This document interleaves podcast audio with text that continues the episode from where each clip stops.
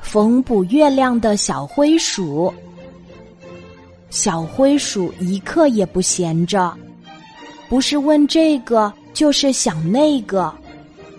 今天，他又坐在门槛上，对着月亮发起呆。原来他在想一个很深的问题：月亮为什么少了一块呀？小灰鼠百思不得其解。有啦，缝补月亮，把少的那块给月亮补圆了。想到这儿，眉头紧锁的小灰鼠笑了。小灰鼠起早贪黑的忙起来。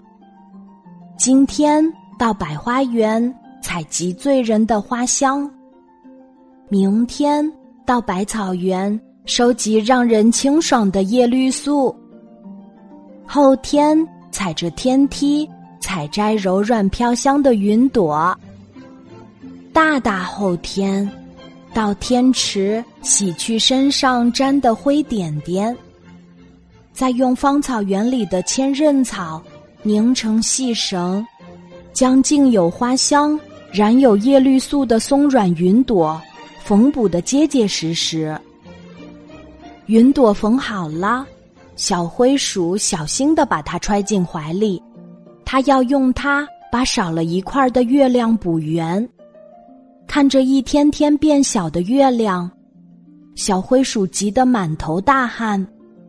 每次站到树顶，都离月亮差一大截儿。只有找到林子里最高的树，够到月亮，才能进行缝补。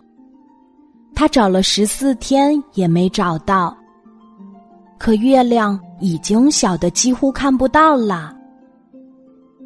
功夫不负有心人，小灰鼠继续在森林里找着。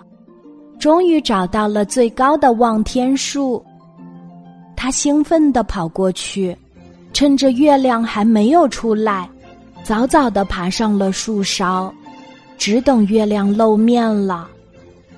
看着渐渐下山的太阳公公，小灰鼠送走了晚霞，迎来了繁星点点的黑夜。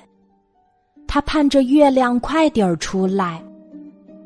一颗流星擦亮夜空，小灰鼠急忙问：“请问月亮什么时候出来？”流星一闪而过，根本没听清小灰鼠说什么。整整一个晚上，小灰鼠连月亮的影子都没有看到。天蒙蒙亮，小灰鼠仍在寻找月亮。直到太阳公公醒了，又落下，这才发现一弯细细的月牙挂在天上。他高兴地从怀里掏出那块缝补结实的云朵，为月亮补圆。